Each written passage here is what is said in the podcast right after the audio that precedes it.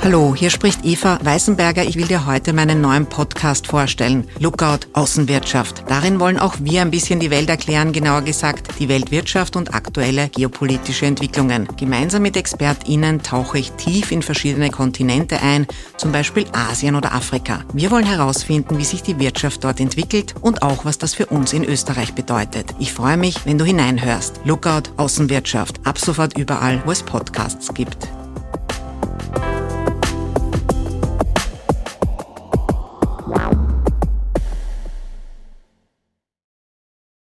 Hallo, danke an Monja, Lisa, Amadea, Linda, Herbert und Robin. Die sechs unterstützen das Projekt neu auf www.erklärmir.at und machen Erklär mir die Welt damit möglich. Bevor es losgeht, gibt es noch gratis Werbung für den guten Zweck. Heute möchte ich euch die Vienna Hobby Lobby vorstellen. In Österreich wachsen viele Kinder und Jugendliche in Armut auf.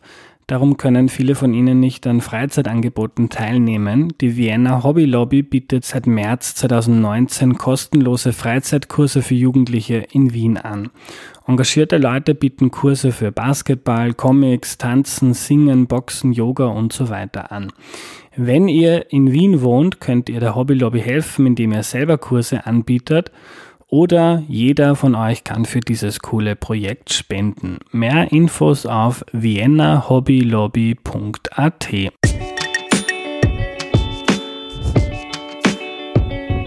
Hallo, ich bin der Andreas und das ist Erklär mir die Welt, der Podcast, mit dem du die Welt jede Woche ein bisschen besser verstehen sollst.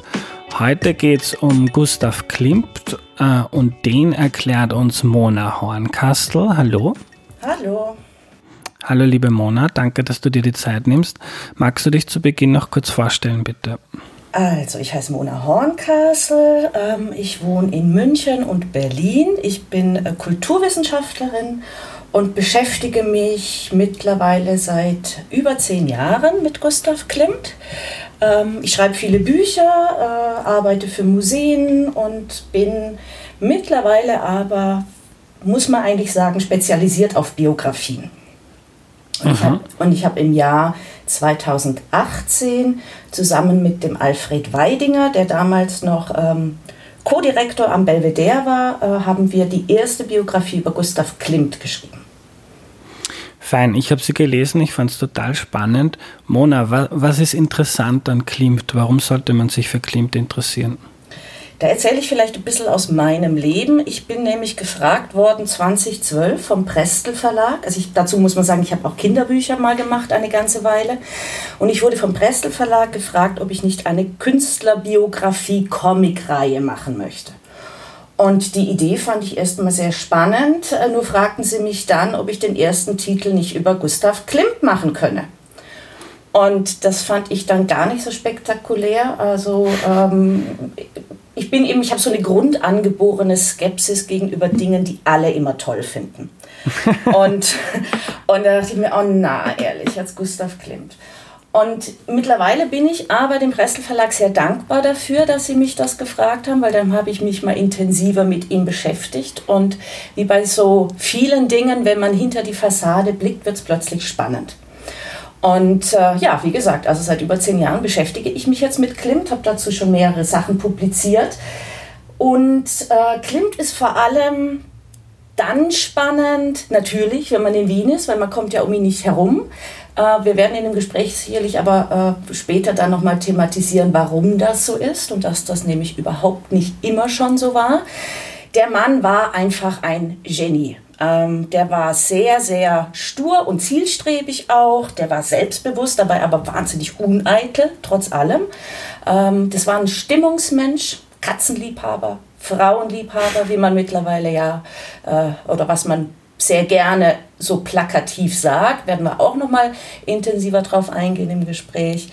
Ähm, eine ganz faszinierende Persönlichkeit, aber ähm, ein Künstler, der eigentlich in Vergessenheit geraten wäre nach seinem Tod, wenn nicht äh, das Schicksal der Wiener Juden im Dritten Reich dafür gesorgt hätte, ähm, dass diese Raubkunst in den späten 1990er Jahren dann entdeckt wird, restituiert wird und dadurch ist die Bekanntheit und auch der Wert, der Preis der Klimtbilder extrem gestiegen. Damit, also man sagt, man muss eigentlich betrachten, dass der Klimt-Hype was sehr, sehr Neues ist, nämlich erst eine Sache, die, im, die um 1990 angefangen hat.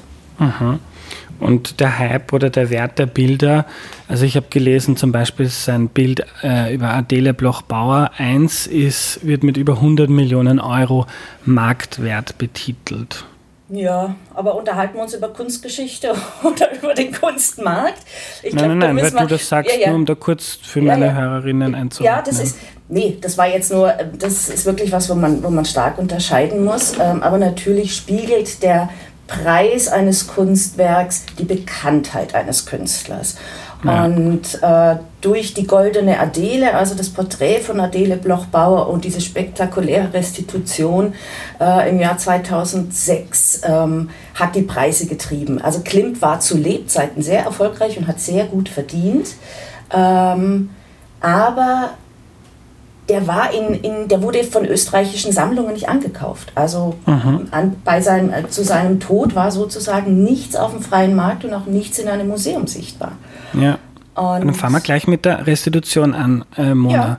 Ja. Äh, seine Auftraggeber waren oft Juden und die Bilder sind dann ähm, in der Nazizeit beschlagnahmt worden. Erzähl uns mal ein bisschen, was damit auf sich hat. Die Auftraggeber von Gustav Klimt war das jüdische Großbürgertum überwiegend. Ähm, das hat ihn dann auch reich gemacht. Also er war wirklich der Porträtist der modernen Frau. Ähm, das hat zweierlei Gründe. Zum einen war er der einzige namhafte Künstler in Wien, der nicht antisemitisch war. Also Antisemitismus war absolut salonfähig äh, in dieser Zeit. Das ist nichts, was in, in Österreich entstanden ist mit dem sogenannten Anschluss, sondern das war Common Sense. Ähm, und also es gab niemand, der die Damen hätte porträtieren können.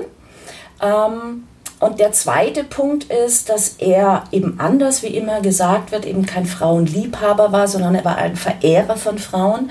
Und der hat sie einfach fantastisch gemalt, überhöht, als, als Ornament sozusagen gefasst, was dann im, im heimischen Wohnzimmer ähm, über dem Kamin hing und äh, repräsentativ sein sollte.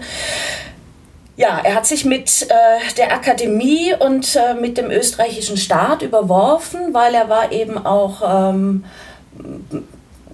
er hat eine sehr moderne Kunst gemacht. Äh, er hat die Kunst revolutioniert in Österreich. Er hat aber auch sehr wissenschaftliche Aspekte drin gehabt. Seine Werke sind sehr, sehr klug. Die sind nicht ja. nur dekorativ. Und, ähm, Mona, ich versuche nur ein bisschen den Faden da zu behalten. Also, Entschuldige. Ähm, bevor ja. man, ich finde das alles sehr spannend und möchte auch darauf noch eingehen, aber bleiben wir kurz bei der Restitution. Er, mhm, hat, genau. er hat für jüdische Großbürger ähm, die porträtiert ähm, und warum ist dann so, was waren die Debatten, die da in den 90er Jahren geführt wurden und warum ist Klimt da dann so zum Weltstar geworden? Also die Porträts von den jüdischen Frauen des Wiener Großbürgertums, die sind äh, in den familiären Wohnzimmern gewesen. Äh, Klimt wurde fast überhaupt nicht vom Staat ähm, angekauft. Mit der Enteignung 38 äh, der jüdischen Bevölkerung in Wien ähm, sind dann ja, sind diese Bilder eingesammelt worden und Klimt galt zwar nicht als äh, entartet, aber man hatte eigentlich auch kein großes Interesse an ihm. Und Klimt ist nach seinem Tod äh, 1918 in Vergessenheit geraten, weil er eben in der Öffentlichkeit nicht präsent war. Ne? Und es war, der war ihm sozusagen wertlos. Und so ist es auch geblieben. Es gab dann immer mal wieder so ein bisschen un, ähm, ja, fast, wie soll man sagen, so ein bisschen ratlose Ausstellungen. Es wurde auch immer wieder thematisiert, aber erst in den späten äh, 1980er Jahren mit einer Gedenkausstellung in Wien ist eine Sache passiert, nämlich die Erben der enteigneten Juden, die äh, weltweit und vor allem in Amerika saßen, die sich nie um die Restitution gekümmert haben, weil so, eine, so ein Prozess ist wahnsinnig teuer und dauert sehr, sehr lang und es lohnt sich nur, wenn die Werke was wert sind. Und das nicht.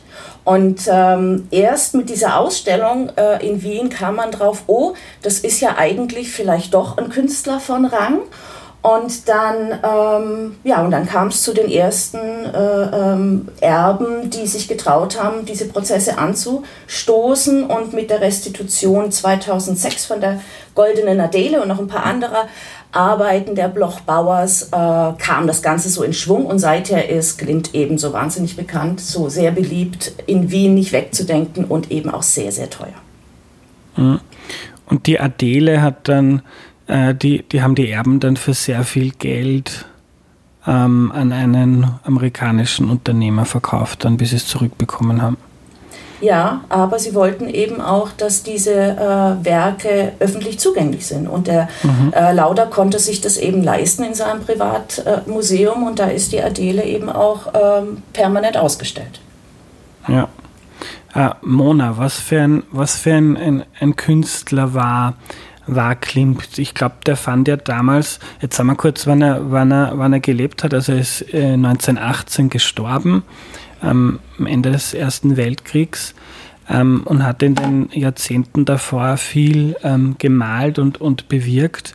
Ähm, und seine Kunst war, war irgendwie anders und ich glaube, er, er hat sich nicht so gut zurechtgefunden und fand, fand gewisse die Art und Weise, wie Kunst damals ähm, gemacht wurde, ein bisschen fad oder spießig.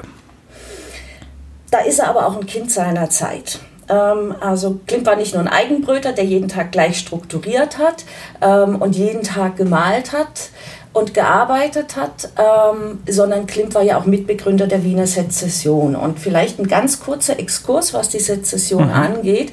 Das ist ja kein Wiener Phänomen, sondern Sezession heißt Abspaltung und war in der Zeit äh, um die Jahrhundertwende nach, im Prinzip als Folge äh, der Impressionisten in Paris, die eben den ersten unabhängigen Salon gegründet haben.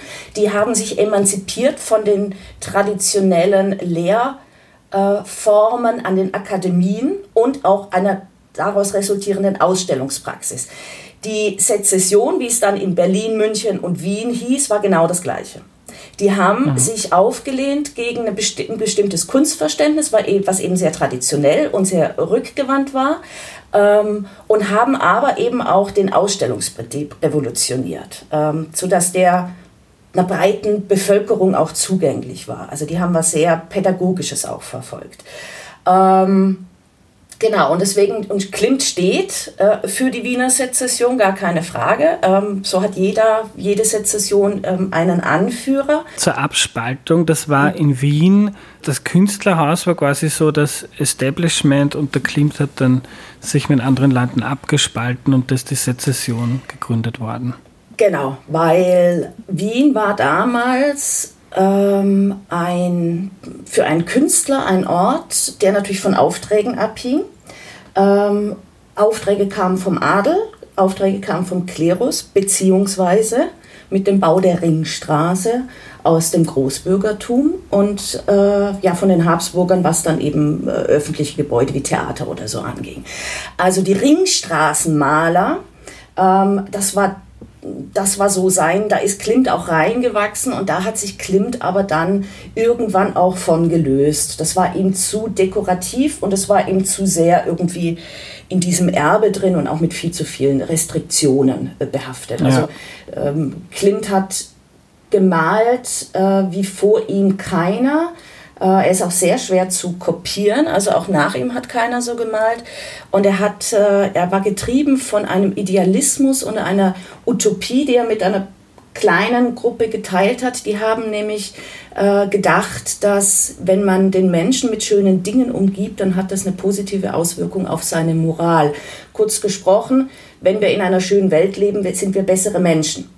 Und da kam das, die Idee der Sezessionisten in Wien her die, und auch der Wiener Werkstätte, die das Gesamtkunstwerk entwickelt haben. Also da hat, da hat alles ineinander gegriffen, von der Architektur eines Ausstellungsgebäudes bis zur Ausstellungskonzeption, bis zu den Künstlern, die teilgenommen haben, die sich alle zu einem Thema sozusagen ausgedrückt haben. Und das war dann eine, für die Besucher eine ja, fast aufklärerische Situation, so eine Ausstellung zu besuchen. Das war nicht nur Kunstgenuss, sondern das war wirklich ähm, Bildung und Sensibilisierung. Mhm. Und mit der, mit der Wiener Werkstätte, die die, so schreibst du im Buch, Klimt oft beauftragt hat, da ist ja dann nicht mehr nur gemalt worden, sondern war ein Architekt dabei, da sind auch Wohnungen von reichen Menschen ähm, eingerichtet worden und so weiter. Und auch das war so ein Teil von, von, von dem Einkommen von Klimt. Ja, jein. Tatsächlich mhm. ist er in der, also mit den Wiener Werkstätten und diesen Aufträgen, da ist sicherlich das bekannteste das Stocklet-Fries. Ähm, der hat das Materialbild erschaffen in der Zeit. Also der hat wirklich mit Edelsteinen und Edelmetallen dann äh, Friese entwickelt und das war natürlich unfassbar teuer. Ähm, da ist am Ende nicht viel von übrig geblieben und daran ist das Ganze auch gescheitert. Also die Wiener Werkstätte ist ähm, an ihrem hohen Anspruch an Material ähm, und Form äh, letztendlich äh, zugrunde gegangen, weil die Herstellung und die Entwicklung zu teuer war. Das konnte sich eben dann doch nur eine Elite leisten und das war nicht genug. Ja, also da, da kann man irgendwie daraus lernen oder schließen, dass Klimt nicht nur jemand war, der ein paar reiche Frauen gemalt hat, damit er viel Geld damit verdient, sondern der hat ähm, das, was er macht, ziemlich ernst genommen und teilweise auch sehr verschwenderisch gemalt und gearbeitet.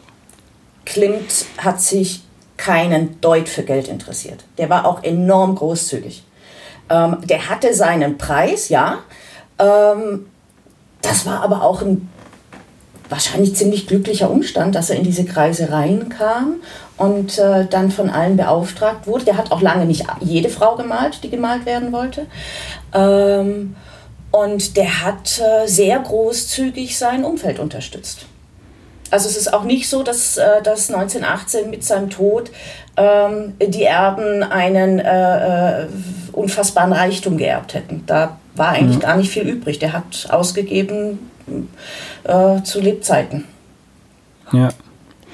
Ähm, führ uns ein, für die Leute, die von Klimt gar nichts kennen, was sind denn so ein paar, Werk, ein paar Werke oder ein paar Wirkungsorte ähm, von Klimt, die man die man kennen kann? Ein wertvoller oder ein Besuch, den man äh, zu, ähm, zum Thema Klimt natürlich machen muss, wenn man in Wien ist, ist das Burgtheater an der Ringstraße äh, besuchen. Ähm, viel schöner ist aber die Anekdote ähm, des alten Burgtheaters, was 1888 abgerissen wurde um dem und dann eben durch den Neubau an der Ringstraße ersetzt wurde. Und die Maria Theresia hat damals äh, gesagt, wir müssen aber das alte Burgtheater auch festhalten. Und das war einer der, das war einer der ersten Ringstraßenaufträge für Klimt ähm, und seinen Kompagnon. Also er hat ja der, am Anfang mit seinem Bruder und mit Matsch zusammen der, ähm, in einem Kollektiv gearbeitet. Das war ihr erster Ringstraßenauftrag. Also so ich so heiß, Entschuldigung. Ähm, also Klimt hat äh, zu Anfang seiner Karriere mit seinem Bruder zusammengearbeitet und Franz Matsch, den sie ähm, an der Akademie kennengelernt haben. Nein, an der Kunstgewerbeschule kennengelernt haben. Und äh, mit dem Burgtheater haben sie eben ihren ersten Ringstraßenauftrag gekriegt. Und mit dem Abriss des alten Burgtheaters sollte das noch festgehalten werden, weil das war damals the place to be. Dort hat sich das Who is Who der Wiener Gesellschaft getroffen, äh, sehr regelmäßig. Und Klimt ähm, hat ein Bild übernommen, nämlich von der Bühne in den Zuschauerraum, dieses, dieses Burg, alte Burgtheater festzuhalten und hat dann was ganz Kluges gemacht. Er hat den Raum gefüllt mit der Prominenz, äh, der Wiener Prominenz. Und dafür hat er die alle ins Atelier geholt und porträtiert. Das war sozusagen sein Eintritt in die Gesellschaft. Und die haben denen die Tür eingerannt. Als es ähm, ruchbar wurde, dass Klimt dieses Bild malt und dass Klimt die Wiener Gesellschaft porträtiert im alten Burgtheater, da konnten die sich nicht mehr retten. Da hat wirklich, da hat es täglich äh, stundenlang an der, an der Ateliertür geklopft und jeder wollte auf dieses Bild. Hat nicht jeder geschafft, ähm, aber dieses Bild sich anzuschauen, das spricht Bände für Klimt. Und das da, hängt im neuen Burgtheater oder wo hängt das? Das müsste ich jetzt tatsächlich nachschauen. Das frage ich mich, während ich spreche. Mhm. Aber das schaue ich dann nach und ich tue dann bei der genau, Zusammenfassung, genau, werde ich das dazu sagen. Sag das, genau. Mhm. So, dann ist äh, absolut sehenswert der Beethoven-Fries. Und zwar auch, weil er ganz viel erzählt über Klimt, über seine Zeit, über das Schicksal letztendlich, was, was Klimts Kunst ähm, auch erlitten hat. Ähm, Beethoven Fries ist entstanden zu einer Sezessionsausstellung zum Thema Beethoven. Ähm, und Klimt hat darin eigentlich ein Hörerlebnis gemalt. Also es ist ein synästhetisches Werk geworden. Ähm, also Synästhesie bedeutet, wenn man, mit, wenn man einen Sinneseindruck mit mehreren Sinnesorganen wahrnimmt. Also wenn man zum Beispiel Farben hören oder schmecken kann oder äh, Zahlen mit, mit, mit Gerüchen in Verbindung bringt. Mhm. Und äh, Beethovens Neunte ist die Grundlage. Dazu hat er dann aber noch die äh, Ode von Schiller hergenommen. Wir kennen ja alle Freude schöner Gott, Götterfunken. Also er hat diesen, diese Ode äh, erzählerisch äh, mit eingebaut. Er hat eine Theorie da noch von Richard Wagner benutzt. Also all diese Komponenten zeigen, wie unfassbar klug Klimt seine Bilder komponiert hat. Ähm, weil das ist alles da drin und wenn man an diesem Fries von links nach rechts äh, entlang läuft, das hat nämlich eine Leserichtung, ähm, dann kann man die, die Texte und die Melodie, also die Texte von Schiller, die Melodie von Beethoven wirklich im Bild nachvollziehen. Also das ist mit einem symbolischen Gehalt ähm, und sind auch teilweise dann Textzeilen drin. Es ist wunderbar. Ähm, um sich mit, mit Klimt vertraut zu machen. Es ist ganz, ganz äh, interessant, dass äh, dieses äh, Werk eben nur für die Ausstellung gedacht war und danach von der Wand wieder abgenommen war. Also das war im Prinzip ein Teil der Architektur, wurde nach Ausstellungsende dann abgenommen und eingelagert. Und es wurde, äh, weil das Land Österreich oder die Stadt Wien äh, so wenig Interesse an Klimt hatte, wurde das so schlecht gelagert, dass es für ein ganz, ganz großes Geld in den späten 90er Jahren erst äh, restauriert werden musste. Mhm. Ähm, also das war eigentlich fast kaputt. Und äh, wenn man sich das heute, das ist im Sezessionsgebäude eben zu sehen in Wien, ähm, wenn man sich das heute anschaut und das im Hinterkopf hat, ähm, dann finde ich, ist das, äh, ist das faszinierend. Ja. Ähm, ja gut, ein Besuch in Belvedere zu Gustav Klimt äh, ist immer wert. Da kann man dann eben ganz viele Facetten sehen, weil er hat ja also einmal diese symbolischen Bilder gemalt, wie eben gerade Beethoven Fries, wie erwähnt. Er hat die Porträts in Öl von den Damen der Gesellschaft gemalt. Er hat sehr viele Landschaften gemalt, meistens in der Sommerfrische am Attersee. Ähm, und er hat äh, Zeichnungen von Frauen gemacht, Aktzeichnungen.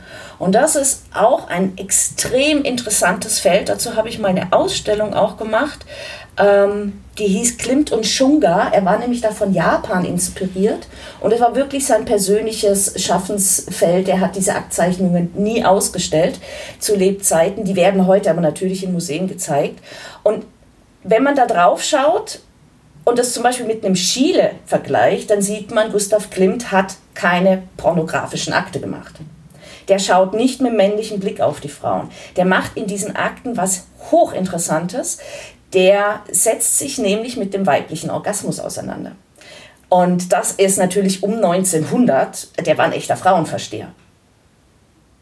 Deswegen hm. ist dieses Bild von ihm als äh, frauenverschlingender Künstler, der ungezählte äh, Kinder in die Welt gesetzt hat mit seinen Modellen ähm, aus, dem, aus, dem, aus dem Slum sozusagen, ähm, das ist völlig falsch. Also der hat lange, der hat immer sehr gut für seine Modelle gesorgt, der hat immer für seine Kinder gesorgt und er hat so ein vertrauensvolles Verhältnis zu diesen Modellen gehabt, beziehungsweise sie zu ihm, dass die bereit waren, sich nackt ihm zu zeigen und sich selbst zu befriedigen. Und er hat dann diese ganzen Stadien der weiblichen Lust in, in, in Zeichenfolgen ähm, festgehalten. Und das ist, äh, ja, das kann man dann zum Beispiel im Belvedere sehen. Also so quasi ein feministischer Frauenheld, könnte man sagen. Also ja, der hat, der hat schon auch für die Emanzipation der Frau gesorgt. Sieht hm. man auch an den Damenporträts der Gesellschaft wenn man ähm, bei den Adligen in, in ein Wohnzimmer oder in einen Salon kam, da hing das Porträt des Mannes. Ähm, mhm. Und die, das jüdische Großbürgertum oder das Großbürgertum grundsätzlich hat ja damals dem Adel sehr nachgeeifert. Ähm, die wollten, haben da bestimmte Dinge kopiert. Und das Interessante ist aber, dass die Klientel von Klimt, das waren moderne, aufgeklärte, selbstbewusste, gebildete, weltgewandte Frauen. Und die hat er porträtiert und die hingen anstelle des Mannes dann im Salon. Also das, ist, das, hat, das hat schon emanzipatorische Kraft, die sich durch sein Werk durchzieht. Mhm. Ähm, Mona, erzähl uns kurz noch was ähm, über die Episode der Fakultätsbilder. Du hast schon vorher gesagt, Klimt hat sich mit dem Staat überworfen, war ein sturer Kopf. Ich finde, das ist so ein, ein schönes Beispiel dafür. Ja, er war ein Überzeugungstäter. Und er war nicht so sehr, also der Streit um die Fakultätsbilder ging gar nicht darum, dass er gesagt hat, ich bin der größte Künstler und ihr äh, euch gefällt das nicht, sondern diese Bilder waren den Auftraggebern nicht idealisierend genug. Die, mhm. also die Fakultätsbilder sind ja Jurisprudenz, äh, Medizin und, sag's mir. Ich weiß es nicht, aber nur als, als Kontext, dass es war ein Auftrag, ich glaube vom, vom Ministerium damals, dass er auf der Uni Wien, auf der Universität, ähm, ähm, ein paar Bilder, ein paar Bilder malt für verschiedene Fakultäten. Genau, für drei Fakultäten, ja. nämlich die Philosophie, die Jurisprudenz und die Medizin. Und mhm. vor allem die Medizin war dann Stein des Anstoßes, weil Klimt ähm, den Tod gezeigt hat. Nackte Körper, die leiden, die Schmerzen haben. Ähm, also er hat er hat alle Stadien des Menschseins gezeigt in Form von nackten Körpern. Er hat auch Alter gezeigt, er hat Schwangerschaft gezeigt und Babys gezeigt. Also er hat das ganze Leben abgebildet und er hat die modernen wissenschaftlichen Forschungsergebnisse eingearbeitet. Und das war den Medizinern an der Fakultät, die wollten, das war denen zu da war er seiner Zeit voraus. Also die haben seine Einstellung und seine wissenschaftliche Expertise, die er sich dafür geholt hat, äh, nicht akzeptiert und die wollten sich als Götter in Weiß um es so zu formulieren, abgebildet ja. sehen. Und äh, Klimt hat sich aber nicht verbiegen lassen und hat, äh, hat eben diese Götter in Weiß, die wollte er nicht abliefern. Und dann hat er es für viel Geld äh, zurückgekauft. Also er hat dann sein ganzes Geld zurückgegeben und hat die Bilder zurückgeholt. Da wurde natürlich unterstützt von den Mäzen, aber trotz allem, also es ging ihm um den Inhalt. Und es ging ihm nicht eitel um, um, sein, um seine Kunst, sondern es war die Aussage, die ihm wichtig war. Du hast vorher gesagt, ähm, ähm, Klimt war ein ganz, könnt ihr jetzt vielleicht vereinfacht sagen, ein komischer Typ. Er hat jeden Tag gleich strukturiert. Wie kann man sich einen, einen Tag im Leben des Gustav Klimt vorstellen? Komisch würde ich das gar nicht sagen, als Selbstständige und Autorin, äh, man muss einfach sehr viel Disziplin aufbringen in so einem Berufsfeld. Und er als Künstler, äh, ja, der hatte ja, der hatte ja niemand, der ihn morgens aus dem Bett gescheucht hat und gesagt hat, so jetzt fängst du an zu arbeiten. Und weil er eben ein sensibler Stimmungsmensch auch war, hat er sich einfach so ein gewisses Gerüst entwickelt. Und er hatte wirklich immer denselben Tagesablauf. Der ist morgens aufgestanden, dann hat er erstmal Handeltraining gemacht. Dann ist er äh, vier Kilometer spaziert nach Schloss Schönbrunn. Dort hat er sich mit Freunden zum Frühstück getroffen, hat ein sehr, sehr äh, ausgiebiges Frühstück dann zu sich genommen. Es war sozusagen seine Hauptmahlzeit. Ähm, das Gespräch mit den Freunden war ganz klar äh, auf alle Themen äh, fokussiert. Das Thema Kunst durfte nicht angeschnitten werden. Danach hat er sich einen Fiaker genommen oder ist wieder marschiert, ist ins Atelier und hat dann den ganzen Tag gemalt und äh, hat sich auch wirklich vergraben. Also der war kein Gesellschaftstier, der war eher zurückgezogen, auch wortkarg, wird von Zeitgenossen auch so ein bisschen als grummelig bezeichnet. Ähm, seine Privatsphäre und seine Ruhe zu arbeiten war ihm aber so wichtig, dass es ein geheimes Klopfzeichen gab. Der hat die Tür in seinem Atelier nur aufgemacht, wenn dieser sehr, sehr kleine eingeschworene Kreis, der dieses Klopfzeichen kannte, an die Tür geklopft hat. Wenn jemand anders angeklopft hat, dann hat er das ignoriert. Und er hat auch zu Lebzeiten mit zwei seiner Schwestern und seiner Mutter zusammengelebt. Er war ja nie verheiratet. Ähm, und die waren für ihn gemeinsam mit Emilie Flöge, über die haben wir noch gar nicht gesprochen. Das wird vielleicht den einen oder anderen Klimt-interessierten Menschen dann doch noch interessieren. Ähm, also er hatte einen sehr kleinen Kreis von Vertrauten und weil er eben in vielen Diskussionen, die öffentlich geführt wurden, in Wien involviert war und auch sehr angefeindet wurde teilweise, das war sein Rückzugsort. Und mhm. den hat er ganz dringend gebraucht. Ähm, weil du es schon ansprichst, ähm, ganz kurz, wer war Emilie Flöge? Emilie Flöge ist in Wien eigentlich bekannt als Modeschöpferin. Es gab den Salon der Flöge-Schwestern. Also die Emilie und ihre, ihre Schwester haben den geführt. Das war ein sehr, sehr äh, bekannter und erfolgreicher Modesalon. Und die Emilie, hm, das ist jetzt kompliziert. Die, die Schwester von Emilie hat den Bruder von Gustav Klimt geheiratet. Mhm. Der ist aber sehr früh verstorben, worauf Gustav und Emilie die Vormundschaft für die Nichte übernommen haben. Mhm. Ähm, und darüber haben die sich sehr häufig gesehen. Also die waren eigentlich verschwägert, haben sich aber dann ineinander verliebt, hatten eine sehr, sehr heftige Liebesbeziehung. Die Emilie Flöge war sicherlich sein Lebensmensch und wahrscheinlich auch die größte Liebe seines Lebens. Die waren, obwohl die Beziehung von Emilie sehr schnell wieder beendet wurde, weil Klimt nicht davon lassen konnte, auch mit anderen Frauen ins Bett zu steigen. Ähm, sie war sehr klug, sie war eigenständig, sie war emanzipiert, sie war genau der Typ Frau, den Klimt verehrt hat. Und äh, sie war offensichtlich auch ihm aber so zugetan, dass die ein Leben lang wirklich äh, äh, ohne, äh, ohne Erotik äh, in, einer, in einer Lebensfreundschaft äh, verbracht haben. Also er war, sie war seine größte Vertraute und andersrum und die haben auch jeden Sommer miteinander verbracht am Attersee. Ähm, durch die Emilie Flöge hat Klimt begonnen zu fotografieren. Das ist auch, das, wenn man mal eine Fotoausstellung von Klimt sehen kann, das ist auch sehr interessant. Ähm, der hat nämlich die, die Kleidungen von Emilie, also die hat viele Reformkleider entwickelt. Ne? Das war also ohne Korsett, ohne, ohne dass die Frauen so eingeschnürt waren, um es ganz kurz zu formulieren, was ein Reformkleid war. Und darin hat sie äh, posiert und Klimt hat diese Fotos gemacht, sozusagen als Werbung. Und das sind ganz interessante äh, Fotografien, die ganz ähnlich funktionieren wie seine äh, Frauenporträts. Wir kommen, wir kommen zum Schluss und wieder ins Jetzt. Ähm, viele Bilder von Klimt kann man sich nicht mehr anschauen, weil ähm, ähm, er schreibt das in der Biografie, also die, die, die Nazis haben viele Bilder beschlagnahmt und in so einem Schloss ähm, gelagert, ich glaube ein Schloss war es, und das ist dann irgendwann abgebrannt am Ende des Krieges und da waren auch sehr viele Klimt-Bilder dabei. Im Mai 1945, mhm. muss man sagen. Also wirklich sehr, sehr spät. Und die sind alle verbrannt, von denen gibt es auch nur Schwarz-Weiß-Fotografien. Mhm.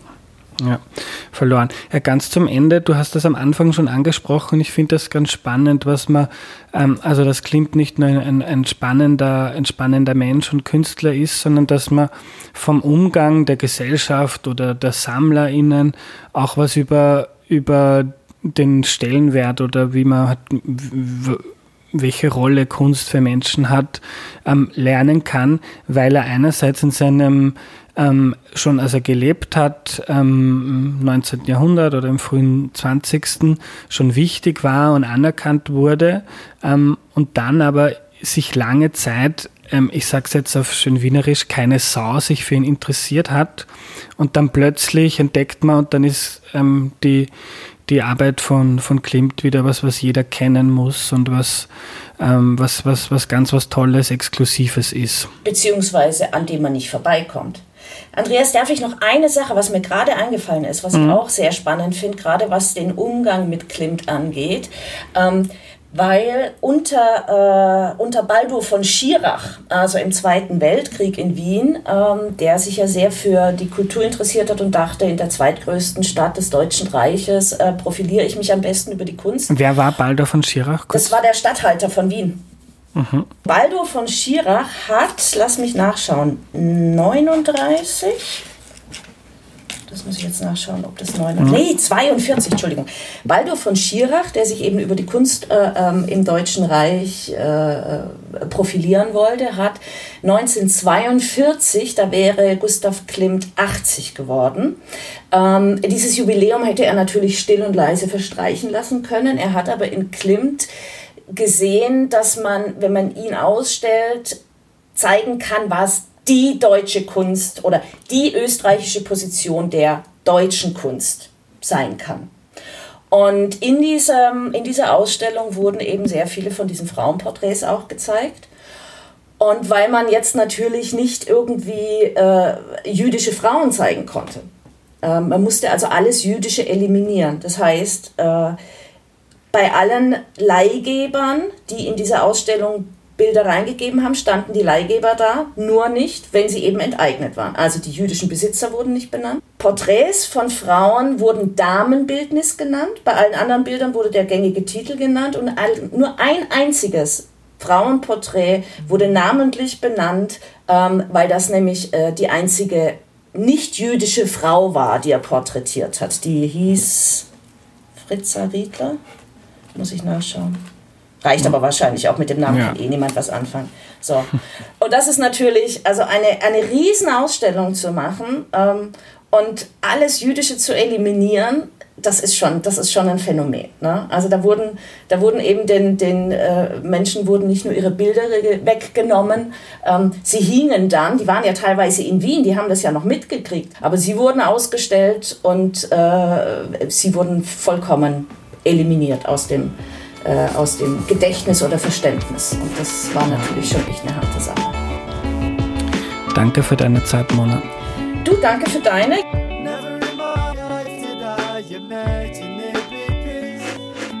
Die Zusammenfassung wird heute gesponsert von Blinkist. Ich fasse hier in Kürze zusammen, was ich gelernt habe. So ähnlich läuft das auch bei Blinkist, einer App, die Sachbücher zusammenfasst und gerade ein neues Audioformat veröffentlicht hat. Das heißt Shortcasts und Shortcasts sind Kernaussagen wichtiger Podcasts in 15 Minuten. Mit dabei beim Launch sind auch zusammengefasste Erklär mir die Welt Folgen. Für euch gibt's 25 20% Rabatt für Blinkist Premium einfach auf blinkist.com slash erklär mir gehen. Das Umlaut A wird mit AE geschrieben. Was nehme ich mir mit? Gustav Klimt ist erst durch die Restitution einiger seiner Bilder wirklich weltbekannt geworden. Damals haben Nachkommen von Jüdinnen und Juden ihre von ihren Familien beschlagnahmten Bilder zurückgeklagt. Der Klimt-Hype ist also etwas relativ Neues, der erst um 1990 angefangen hat. Er war auch zu Lebzeiten gut bekannt und hat in Medien für Diskussionen gesorgt, aber eben nicht weltbekannt. Auch in Ausstellungen oder Museen war er früher nicht so sichtbar. Seine Auftraggeber waren vor allem jüdische Großbürgerinnen, was auch daran gelegen gelegen hat, dass er der einzige namhafte Künstler seiner Zeit war, der kein Antisemit war. Klimt ist Mitbegründer der Wiener Sezession. Sezession steht für Abspaltung und in der Jahrhundertwende vom 19. auf das 20. Jahrhundert haben Impressionisten in Paris die ersten unabhängigen Salons gegründet. Sie haben sich emanzipiert von den staatlichen Akademien. Sezessionen, die auch in Berlin und München gegründet wurden, haben sich aufgelehnt gegen ein bestimmtes traditionelles Kunstverständnis. Klimt hat ein sehr großes Kunstverständnis. Er meinte, wenn man den Menschen mit schönen Dingen umgibt, verbessert sich seine Moral, also der Mensch. Er hat mit anderen das Konzept des Gesamtkunstwerks entwickelt, die Architektur einer Ausstellung, die Themen, die da aufgegriffen werden, alles zu einem Thema, alles sollte in sich greifen und die Idee war nicht nur Kunstgenuss zu schaffen, sondern auch Bildung und Sensibilisierung. Das war die heutige Folge. Wenn ihr mehr zu Klimt wissen möchtet, dann empfehle ich euch das tolle Buch von Mona, das sie gemeinsam mit Alfred Weidinger geschrieben hat, Gustav Klimt, die Biografie. Danke fürs Zuhören. Wenn ihr Erklär mir die Welt für wichtig haltet, unterstützt das Projekt bitte auf www.erklärmir.at. Vielen Dank und bis zum nächsten Mal, euer Andreas.